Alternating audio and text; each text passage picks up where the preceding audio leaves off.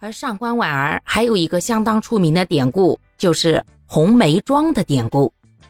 相传当时上官婉儿在跟着武则天做事的时候呢，有一次因为做的不对，惹武则天发怒了，就给他刺面，也就是给他脸上刺些东西。可是呢，上官婉儿又能干又聪慧，又离不开他。最后啊，真正行刑的时候啊。就改用朱砂点在了额头，刺了一朵红色的梅花。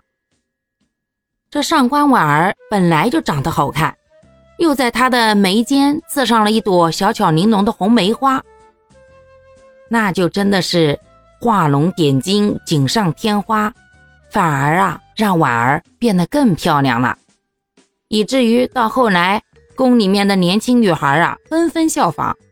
都在额头上啊配上花钿，一个个显得更加的楚楚动人了。